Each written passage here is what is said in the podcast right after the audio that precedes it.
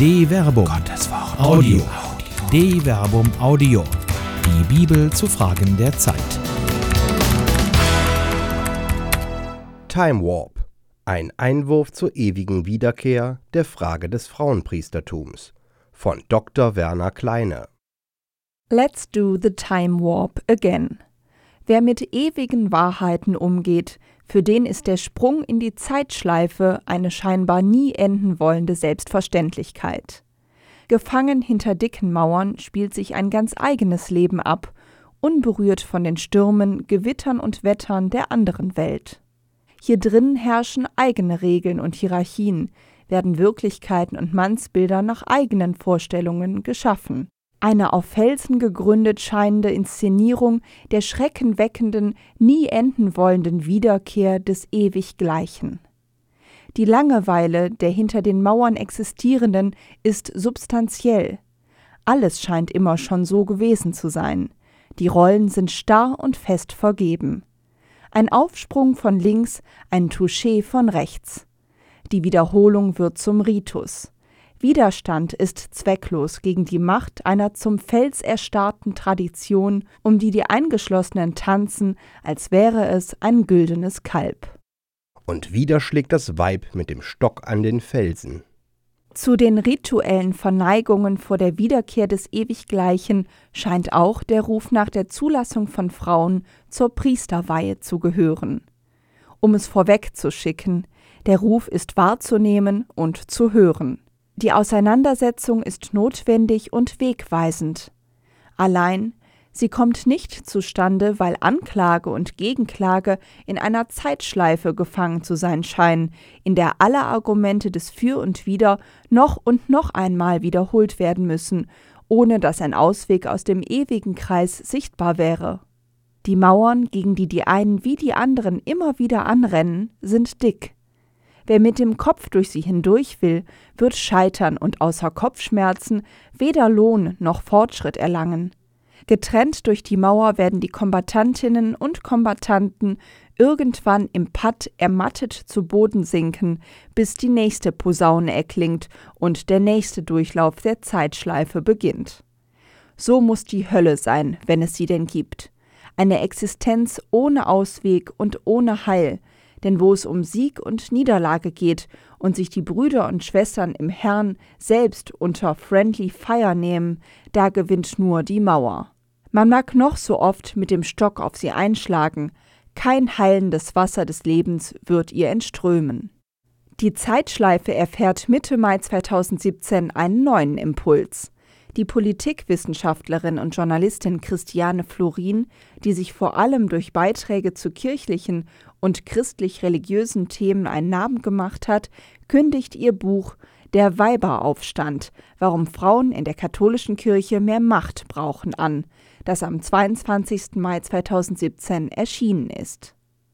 Nach diversen Hinweisen auf ihr Buch in den sozialen Medien veröffentlichte sie am 19. Mai 2017 in der Beilage der Wochenzeitschrift Zeit Christ und Welt den polemisch gefärbten und gerade deshalb lesenswerten Beitrag Wo ein Wille ist, ist auch eine Weihe, in dem sie die festgefahrene und sich selbst perpetuierende Diskussion um die Frage des Frauenpriestertums beschreibt. Ich habe dargestellt, welche Gründe wann von wem genannt werden. Ich habe spekuliert, welche Beweggründe darüber hinaus eine Rolle spielen könnten. Ich habe gezeigt, wann das Mysterium des Glaubens zum Zug kommt und wann an die Einsicht der Gläubigen appelliert wird. Ich kann keinen weihwasserfesten Beweis dafür anführen, dass Jesus die Frauen in seiner Nähe zur Priesterin machen wollte. Nur diejenigen, die mit bruchsicherer Stimme behaupten, Jesus habe nur Jünger erwählt und Jünger seien gleich Priester, haben für ihre Behauptung keine besseren Belege. Die selbsternannten Vertreter des Imperiums schlagen zurück.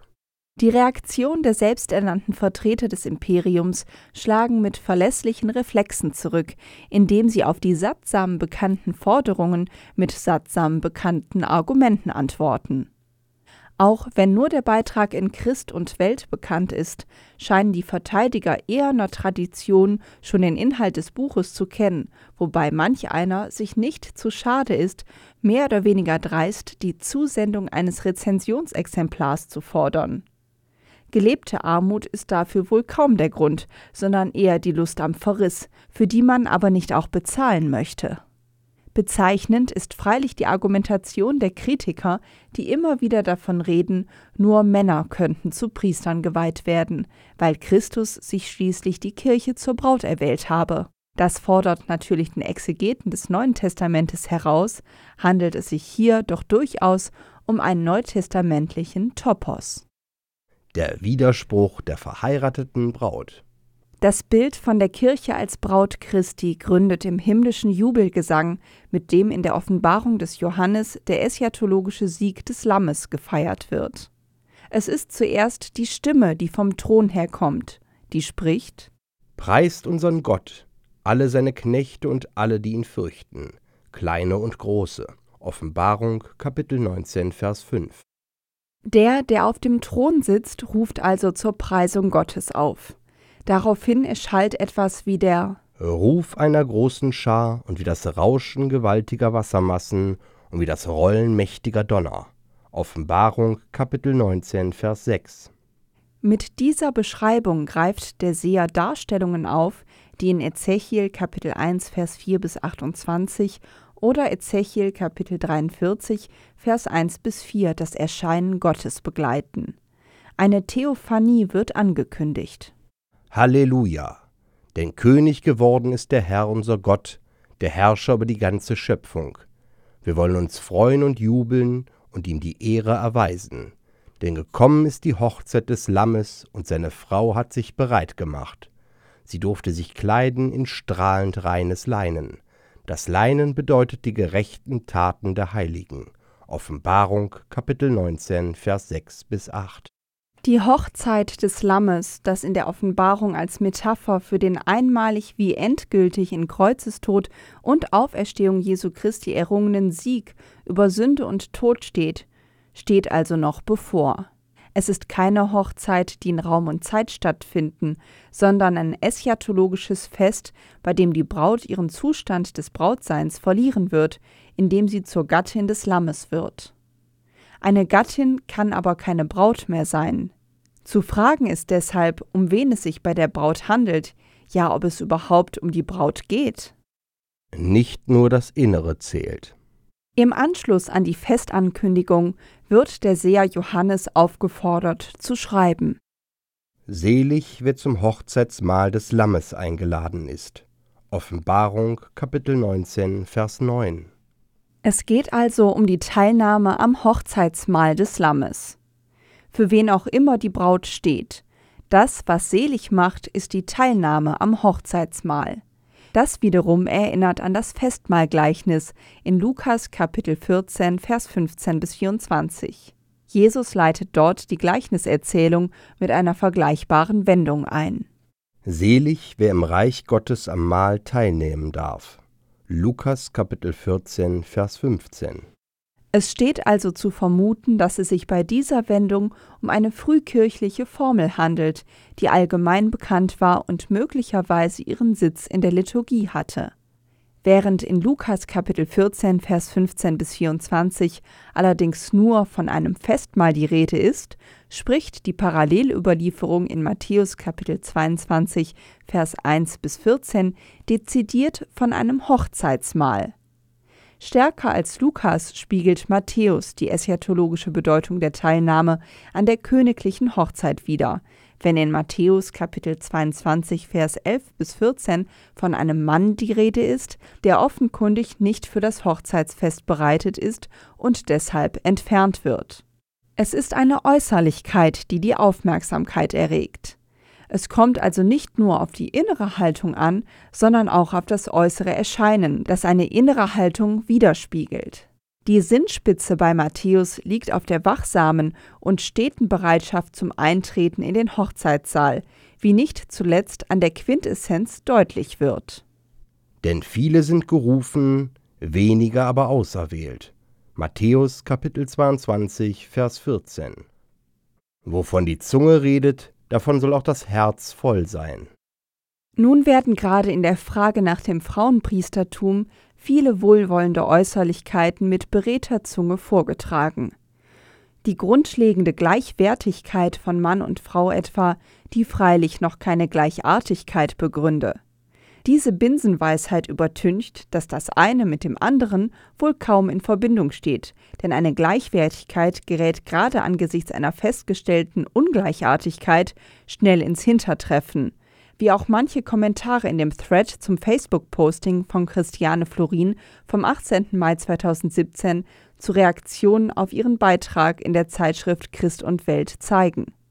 Allzu schnell ist man dann schon bei der Schlussfolgerung, dass auch eine behauptete Gleichwertigkeit noch lange keine gleichen Rechte bedeuten. Das aber widerspricht dem Wort Gottes, wie es bei Paulus überliefert ist. Es gibt nicht mehr Juden und Griechen, nicht Sklaven und Freie, nicht männlich und weiblich, denn ihr alle seid einer in Christus Jesus. Galater Kapitel 3, Vers 28. Es geht eben nicht darum, artig oder wertig zu sein. Vor Gott spielt die Unterschiedlichkeit von Mann und Frau keine Rolle mehr, denn alle sind einer in Christus Jesus. Nun stellt sich freilich die Frage, was sich hinter dem Einer verbirgt. Der griechische Urtext, wie ihn die Herausgeber des Novum Testamentum Graecae von Nestle und Arland präsentieren, verzeichnet hier das Wort heiß, also der maskulinen Form einer. Freilich gibt es eine textkritische Varia Lectio, die hier hen liest, also das Neutrum 1. Aufgrund der qualitativen Bezeugung wird man freilich dem heiß Vorzug geben müssen. Paulus hat offenkundig eine sehr plastische Sicht auf die Einheit der Gemeinde. In Christus müssen sie einer sein. Das ist stark personal gefärbt und geht über eine bloß virtuelle Einheit, die irgendwie gefühlt wird, weit hinaus. Die Einheit ist geradezu physisch greifbar. Jede Unterscheidung von Gleichartigkeiten und rechtlichen Differenzierungen gefährdet diese Einheit. Wo keine gleichen Rechte sind, kann es auch keine Gleichwertigkeit geben. Gnadenlos. Es wird deutlich, dass weder das Bild von der Braut Christi noch von der Verschiedenartigkeit aus neutestamentlicher Sicht als Argument taugen, um die ausschließliche Tauglichkeit von Männern für die Priesterweihe zu begründen. Ähnliches gilt auch für das Argument, Jesus habe nur Männer zu Aposteln berufen. Das stimmt zwar, aber es waren auch alles Juden aus Galiläa. Der frühkirchliche Streit um das Verhältnis von Juden- und Heidenmission, das notorische Bestreben des Nicht-Galiläers Paulus, der Jesus nie von Angesicht zu Angesicht gesehen hatte, vergleiche 2 Korinther Kapitel 5 Vers 16, und die Weigerung des Lukas, Paulus in der Apostelgeschichte als Apostel zu bezeichnen, zeigen, dass auch diese Kriterien durchaus einer Würdigung wert wären. Die alleinige argumentative Bevorzugung des maskulinen Genus der Apostel erscheint also rein willkürlich. Schlimmer noch, das Klerikertum als solches scheint zur Belastung für die Einheit der Kirche zu werden. Tatsächlich ist schon der Begriff des Klerikers biblisch belastet, leitet er sich doch vom griechischen kleros ab und bedeutet das Los, aber auch das Verloste. Er findet in der Überlieferung der Evangelium in der Szene Verwendung, in der die Soldaten das Los um das Gewand Jesu werfen, wird aber auch in der Apostelgeschichte verwendet, als es um die Nachbestellung eines Apostels geht, um die durch den Ausschluss des Judas Ischariot defekte Zwölferzahl wiederherzustellen. Dabei findet sich das Wort sowohl in Bezug auf Judas Er wurde zu uns, den Zwölfen, gezählt und hatte Anteil, ton kleron, am gleichen Dienst. Apostelgeschichte Kapitel 1 Vers 17. als auch bei der Schilderung der Nachbesetzung der Vakanz. Sie gaben ihnen Lose, Klerus, und das Los, Hokleros, fiel auf Matthias, und er wurde den elf Aposteln zugerechnet. Apostelgeschichte Kapitel 1 Vers 26. Berufung erscheint hier eben nicht als gnadenlos oder Gefühl, wie es in der Gegenwart immer wieder zu lesen und zu hören ist, wenn Männer wie Frauen behaupten, sie fühlten sich zum Priesteramt berufen. Das genügt nicht. Es bedurfte einer Verobjektivierung, die jeder subjektiven Dimension und Bevorzugung enthoben ist. Die Kriterien waren klar. Es ist also nötig, dass einer von den Männern, die mit uns die ganze Zeit zusammen waren, als Jesus der Herr bei uns ein- und ausging, angefangen von der Taufe durch Johannes bis zu dem Tag, an dem er von uns ging und in den Himmel aufgenommen wurde, einer von diesen muss nun zusammen mit uns Zeuge seiner Auferstehung sein. Apostelgeschichte Kapitel 1, Vers 21 bis 22. Mit Gott über Mauern oder drumherum oder durch die Tür. Der Text betont, dass es um eine stete Begleitung Jesu ging. Es geht um eine umfassende Zeugenschaft. Der Zwölferkreis hatte in diesem Sinne kein Exklusivwissen. Gleichwohl kam ihm symbolische Bedeutung zu. Es ging offenkundig um die Symbolik der Wiederherstellung der zwölf Stämme Israels, die ihrerseits aus den zwölf Stämmen Jakobs hervorgingen. Deren Nachfolger nannte man aufgrund der mangelnden Kenntnis des irdischen Jesus schon nicht mehr Apostel, sondern Episkopos, Aufseher. Von Episkopos leitet sich schließlich das deutsche Lehnwort Bischof ab. Das ist das Bemerkenswerte. Das Neue Testament kennt Episkopen, vergleiche etwa Titus Kapitel 1 Vers 5 bis 9, aber eben keine Priester. Das Priesteramt entsteht dann im Laufe der frühen Kirche. Es definierte sich von Anfang an als Amt, das der Mitarbeit und Unterstützung des Bischofs dient. Aus biblischer und nur aus biblischer Sicht kann eine Berufung zum Priesteramt nur schwer begründet werden, wohl aber eine Berufung zum Bischof, die aber nie gefühlt, sondern immer objektiv und konkret war. Aber nicht nur aus dieser Sicht erscheint es notwendig, die Rede von der Berufung und der Zulassung zum Priesteramt zu überdenken. Die frühe Kirche hat gezeigt, dass sie auf neue Herausforderungen in der Gewissheit vom Heiligen Geist gelenkt zu werden, neue und kreative Antworten zu finden wusste. Was ist, wenn der Heilige Geist in der Gegenwart als Geist der Zeit erscheint und der Kirche neue Wege weist? Was, wenn die Zeit der Trennung des einen Leibes Christi in Kleriker und Laien vorüber sein muss, um der Einheit willen? Was, wenn das Wort Gottes, das dann nicht mehr männlich oder weiblich sein, jetzt Gestalt annehmen muss? Dann bliebe keine Zeit mehr für vorgestanzte und in Felsen gemeißelte Antworten. Es wäre an der Zeit, nicht wieder vor die Mauer zu rennen, sondern sie zu überspringen. Vergleiche Psalm 18, Vers 30. Oder einfach einen anderen Weg der Überwindung zu suchen, und sei es, wenn man einfach eine Tür benutzt. Zu und auf. Vielleicht hat der Jesuit auf dem Stuhl Petri längst den Weg gewiesen, wenn er einerseits davon spricht, die Tür zum Frauenpriestertum sei zu und sich gleichzeitig gegen den Klerikalismus in der Kirche wendet. Vielleicht muss zuerst der Klerikalismus überwunden werden, der die Kirche in Gleiche und Gleichere teilt. Das aber wäre ein Quantensprung. Der Time Warp hingegen ist bequem. Komm, Schöpfergeist, Lebendigmacher, entflamme die Kirche, damit sie bereit werde für das Hochzeitsmahl, denn das ist die eine und wahre Berufung. Gerufen zu sein zum Hochzeitsmahl des Lammes, oder wie es im Epheserbrief heißt: Bemüht euch, die Einheit des Geistes zu wahren, durch das Band des Friedens. Ein Leib und ein Geist, wie ihr auch berufen seid zu einer Hoffnung in eurer Berufung. Ein Herr, ein Glaube, ein Gott und Vater aller, der über allem und durch alles und in allem ist. Epheser Kapitel 4 Vers 3 bis 6. Wie will man angesichts dieses Wortes Gottes die verschwurbelte und willkürliche Rede von einer behaupteten Gleichwertigkeit bei divergenter Gleichartigkeit aufrechterhalten? Gottes Wort schafft Fakten. Die Kirche sollte nicht dahinter zurückfallen. Ihr Tore, Hebt eure Häupter, hebt euch, ihr uralten Pforten, denn es kommt der König der Herrlichkeit. Psalm 24, Vers 7. Noch aber sind nur ermattete Aufständische und Verteidiger auf beiden Seiten der Mauern zu finden. Alle Türen zu. Das Fest muss warten. Wie lange noch kann sich die Kirche den Time Warp leisten, einem Weg durch Raum und Zeit, der zu nichts führt?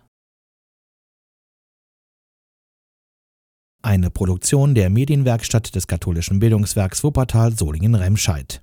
Autor Dr. Werner Kleine. Sprecher Jana Turek und Marvin Dillmann.